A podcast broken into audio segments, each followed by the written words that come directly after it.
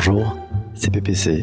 Dans chaque épisode d'Influence, des influenceurs, des patrons de marque ou des dirigeants d'agences de communication nous ouvrent la porte pour mieux comprendre les coulisses de l'influence.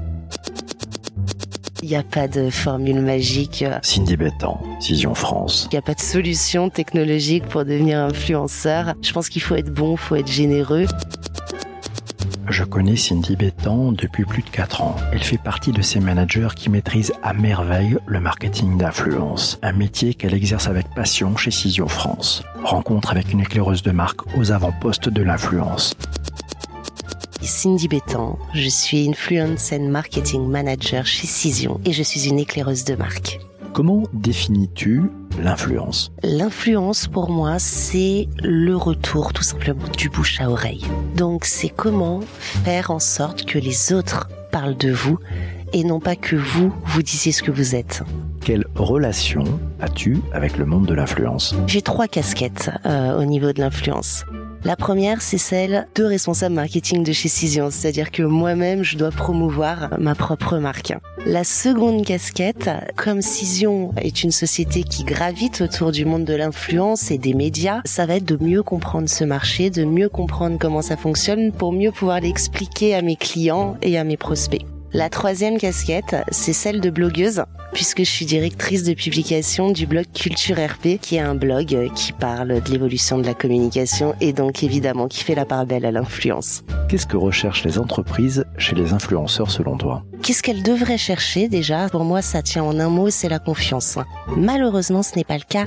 Aujourd'hui, je pense qu'encore beaucoup d'entreprises recherchent tout simplement de la visibilité et même une visibilité finalement euh, très restreinte puisqu'on va dire une espèce de, buzz sur les réseaux sociaux. Donc quelque chose qui restreint énormément l'influence finalement. Et cette confiance, Comment on peut aller la chercher selon toi? Alors cette confiance, on, peut aller la chercher de plusieurs façons, mais déjà de base, il faut quand même un petit peu se regarder en face. C'est-à-dire qu'à un moment donné, il faut être vrai. Il faut être sûr qu'on est soi-même clean. C'est-à-dire euh, quand on est une entreprise et qu'on a des messages à faire passer, est-ce qu'on se les applique à soi-même? Ça a l'air bête. C'est assez rare qu'une entreprise arrive dans sa globalité à se dire est-ce que vraiment mes valeurs, mes concepts, mes messages, je les respecte dans toutes les strates de l'entreprise? Une fois effectivement qu'on a qu'on a qu'on a délimité son message et ses valeurs, comment en faire parler par les autres. Et ça, il faut avoir une véritable stratégie de communication à travers plusieurs relais d'influence, mais qui soient aussi bien euh, les relations presse, le lobbying, faire parler ses clients, faire parler euh, ses prestataires, faire parler toutes les parties prenantes de son entreprise,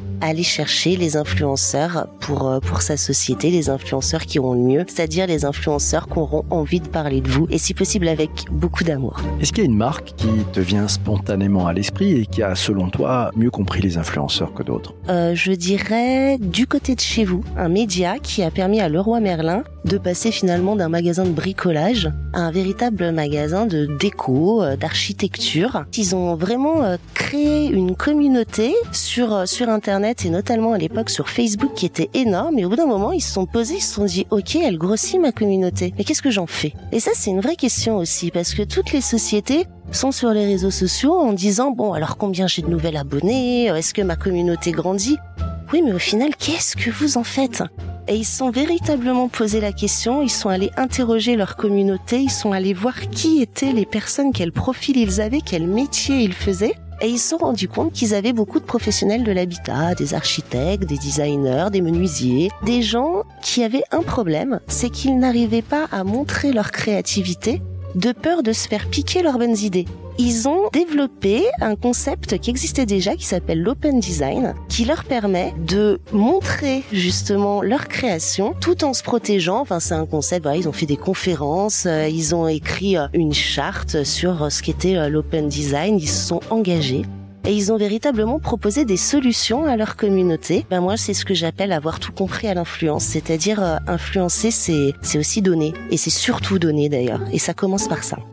On dit souvent que ce n'est pas la taille qui compte en matière d'influence. Je suis pas vraiment d'accord avec ça, même si évidemment ça fait pas tout. Je suis pas d'accord avec ça parce que pour influencer, il faut quand même avoir un certain impact. Et pour avoir un certain impact, il faut avoir une communauté d'une certaine taille. Sinon, on peut dire ce qu'on veut si on influence trois personnes la taille compte, ok. Une fois qu'on a dit ça, euh, c'est pas ce qu'il y a de plus important non plus. On le sait, on préfère quelqu'un qui arrive à engager sa communauté que quelqu'un qui a des millions de followers et finalement euh, qui, qui n'est relayé, partagé ou commenté qu'une ou deux fois. La taille ne compte pas. Je pense que ce qui compte le plus, c'est le lien de confiance qu'a établi l'influenceur avec sa communauté la marque cherche véritablement à donner confiance à son consommateur. Donc c'est une chaîne de confiance. La marque doit avoir confiance à l'influenceur. Les consommateurs doivent faire confiance à l'influenceur et c'est comme ça que la marque arrivera à développer une véritable stratégie d'influence. Quel conseil donnerais-tu à une marque en matière d'indicateurs, de mesures de l'influence? Au niveau de la mesure, c'est un vaste sujet de l'influence. Je dirais même que c'est un sujet majeur majeur parce que c'est compliqué pour euh, les dire comme d'arriver à avoir du budget, ne serait-ce que pour travailler avec un influenceur, parce que c'est normal de devoir rémunérer un influenceur à partir du moment où il a fait un travail, donc où il a créé quelque chose, il a écrit quelque chose, il a co-créé quelque chose, c'est encore plus intéressant. À partir du moment où il y a rémunération, il faut aller chercher du budget et ils ont du mal à aller chercher ce budget puisque euh, les dirigeants d'entreprise en, en général ne comprennent pas. Donc valoriser l'influence et valoriser les retours sur investissement d'influence, c'est quelque chose de très important. Il y a des outils qui existent. Chez, euh, chez on a un institut d'études médias justement pour mesurer euh, sa part de marché médiatique, a-t-on augmenté dans les médias, etc., etc. Il y a des moyens de mesurer, il y a des outils qui existent qui font de la veille, hein, tout simplement, de la veille média sur la presse, la télé, la radio, les réseaux sociaux. Donc on peut mesurer l'impact finalement au niveau médiatique de l'influence. Après, charge à l'entreprise d'avoir entamé sa transformation digitale pour aller de l'impact média jusqu'au chiffre d'affaires. Tout ça est très lié entre communication et marketing, mais il faut des outils faut arriver à se transformer, à utiliser des outils qui vont de la retombée média jusqu'au CRM, jusqu'au chiffre d'affaires. Et ça, c'est vraiment important si on veut valoriser la chose. À la limite, c'est presque pas le problème. Ce que je veux dire par là, c'est que si les entreprises s'équipaient, elles pourraient mesurer l'influence. Le problème de fond, c'est qu'on ne donne pas d'objectif à l'influence. Et c'est là où ça me gêne beaucoup. C'est-à-dire que à quel moment on s'est dit que l'influence, c'était tout simplement mesurer de la visibilité. Ça peut aller beaucoup plus loin que ça. Pourquoi on entame une stratégie d'influence? Ça peut être pour de multiples raisons. Ça peut être par exemple absolument pas lié forcément à la communication, ça peut être lié à la marque employeur. Ça peut être lié au fait que votre entreprise n'a pas nécessairement une bonne image ou n'est pas nécessairement très connue et du coup n'attire pas les talents. Faire une campagne d'influence sur les bons canaux qui ne sont pas nécessairement les réseaux sociaux, hein, ça peut être des sites web spécialisés dans le recrutement qui mettent dans des classements les meilleures entreprises dans lesquelles travailler. L'influence, c'est encore une fois, ça peut être ailleurs. Et vous vous rendez compte de l'impact d'une telle campagne d'influence si elle réussit? Si jamais le DRH n'a non pas 3 CV sur son bureau, mais 15, et qu'il les a non pas en deux mois, mais en deux semaines. Ça veut dire qu'il accélère considérablement son recrutement et en plus, il a quand même plus de chances d'attirer de, bons talents. Voilà des indicateurs qu'on pourrait donner à l'influence, sauf que ça ne se produit jamais parce que l'influence, c'est de la visibilité. C'est vraiment quelque chose qu'il faut, euh, il faut exploser ces silos-là. Il faut comprendre que la communication aujourd'hui, c'est pour beaucoup d'autres choses que le pur marketing, la pure visibilité, la pure génération de leads. Ça peut être vraiment une question de stratégie d'entreprise et ça peut être, ça doit infuser en tout cas à tous les étages de l'entreprise. Et j'aime bien toujours répéter que dans communication, il y a le mot commun. Et donc que la communication doit travailler en commun avec les autres services de l'entreprise, DRH, jusqu'à la relation client, jusqu'à la production, tout ça doit être très cohérent. L'influence en B2B, c'est très différent de l'influence en B2C c'est la même chose Moi, je dirais que c'est exactement la même chose. En tout cas, c'est la même idée derrière. C'est cette idée, encore une fois, de confiance. Il y a quand même quelques petites différences, c'est-à-dire que là où, à mon sens, un des, des leviers de l'influence en B2C va être la créativité, en B2B, on va plus être sur de l'expertise, sur de la légitimité. Ça, c'est la première différence. Pour choisir ces influenceurs en B2B, il y en a moins, mais il y en a. Ils sont moins gros, évidemment, mais ils sont très, très influents. On va aller chercher un expert, par exemple. On va pas forcément aller chercher le meilleur photographe euh, du, secteur. Il y a une autre différence, évidemment. Bon, bah, ça, ça, ça nous paraît logique à nous, euh, nous marketeurs, c'est les canaux. On va plutôt aller sur du sur du sur du Twitter et moins sur du Instagram. Et j'aimerais le préciser parce que c'est parfois un peu trop oublié et particulièrement en B2B, l'influence se retrouve dans la presse, dans la presse professionnelle. Donc faut pas oublier qu'en B2B et euh, Cision avait mené une étude sur justement quels étaient pour les marketeurs les premiers influenceurs en B2B, ça reste le journaliste. Puisqu'on parle des études de Cision, vous venez de sortir euh, il y a quelques semaines une nouvelle étude. Comment les directeurs de la communication perçoivent la transformation digitale? Euh, Qu'est-ce qu'on apprend qui a trait avec l'influence? On apprend déjà, puisque c'est une étude sur la transfo digitale, donc aussi sur la data, que les directeurs communication ont une véritable envie de travailler mieux et plus profondément avec la data pour être plus efficace. Ça, c'est quelque chose qui revient fortement. 87% d'entre eux pensent que la data n'est pas utilisée de manière suffisamment approfondie par leur service. Je te donne un exemple concret dans l'influence. Avoir des outils de veille média, des outils d'intelligence artificielle va te permettre d'aller identifier les influenceurs qui pourraient correspondre à ta société. Pas que par thématique, c'est ce qu'on a euh, dans les outils classiques, c'est-à-dire bah, vous cherchez un influenceur tourisme, un influenceur mode, un influenceur qui parle de sac à main. Ça, tout le monde sait faire. Enfin, tous les acteurs du marché et, euh, et on le fait depuis longtemps. Mais ce qui est important, c'est au-delà du mot-clé. Ok, il a une expertise sur sujet, il parle de ce sujet. Mais quels sont finalement les, gros mots-clés, les grosses tendances, la, la, la relation qui ressort entre cet influenceur et ses communautés? Quels sont les mots qu'elle utilise le plus et est-ce que ça colle avec le vocable de votre société? Pour travailler l'influence, il faut trouver des influenceurs qui collent avec votre entreprise du point de vue des valeurs, du point de vue du message. Donc il faut que la chaîne de confiance marque influenceur consommateur soit complètement fluide et respectée pour que ce soit authentique et que ça fonctionne plus de data, par exemple, dans l'influence, c'est rapidement identifier une dizaine d'influenceurs et ensuite, en tant que DIRCOM, faire son métier, c'est-à-dire la relation, leur téléphoner, déjeuner avec eux, discuter avec eux et travailler avec les influenceurs avec qui finalement vous avez le meilleur feeling? Parce que l'influence, c'est ça. L'influence, c'est un bruit d'humain à humain qui va, qui, qui fait que d'un coup, bah, ça prend de l'ampleur et puis bah, ça devient euh, un, un vrai bouche à oreille. Les communicants sont vraiment demandeurs de ces, de ces outils-là. Qu'est-ce que tu trouves génial avec l'influence? Je trouve que la créativité est redevenue finalement l'élément différenciateur, l'élément qui va faire que ta campagne, elle va marcher, qu'elle va être virale. On a beau dire euh, les campagnes d'influence qui fonctionnent le mieux, dont on se souvient, c'est une campagne qui nous a marqué. Alors la créativité, hein, ça peut être la beauté euh, d'une image, mais la créativité, ça peut être aussi euh, euh, la pertinence d'une réplique ou euh, enfin ça voilà ce qui va faire que l'influenceur finalement a choqué et sorti un petit peu des terrains pavés. L'influenceur c'est quelqu'un qui a du courage hein, et qui porte ses idées et je vous assure que ça doit pas être facile tous les jours parce que les réseaux sociaux notamment c'est c'est la jungle et il faut accepter les critiques. Hein.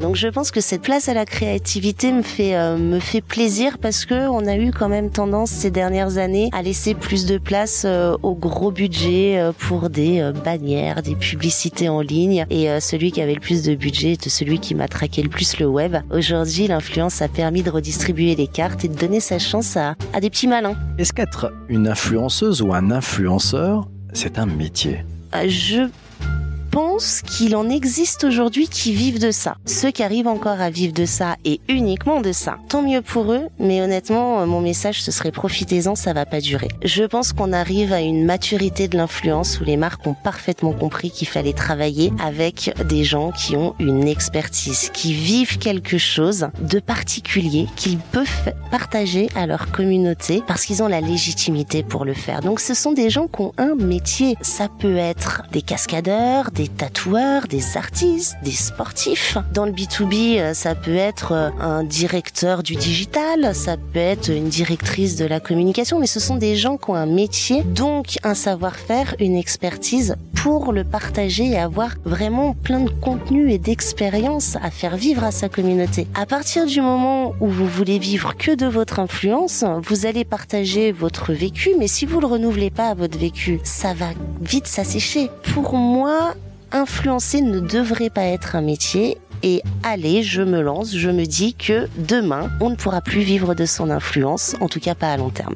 Quelle est la meilleure façon de jouer la carte de l'influence selon toi? Alors je vais reprendre un terme que j'ai piqué lors d'un débat à quelqu'un qui s'appelle Bernard Gassia, qui est directeur communication du, du CIC, qui disait que faire du marketing d'influence, c'est accepter la part de l'autre. Je trouve la formule euh, vraiment géniale parce que c'est exactement ça. Ça veut dire que si vous travaillez avec des influenceurs, la première chose dont vous avez besoin chez cet influenceur, c'est la façon dont il parle à son audience. C'est la façon dont il s'exprime, ce qui crée pour son audience. Ce dont vous avez besoin, c'est de respecter justement ce lien qui s'est formé et la manière dont il l'a fait. Donc, faire une stratégie d'influence, c'est travailler, choisir son influenceur, comme on l'a dit, en fonction de certains critères, de la crédibilité, des valeurs, etc. Et ensuite, c'est accepter la façon dont il travaille. Allez le voir en lui disant, j'aime la façon dont vous vous adressez à votre audience. Est-ce que vous pouvez faire quelque chose pour ma marque? Mais à votre façon.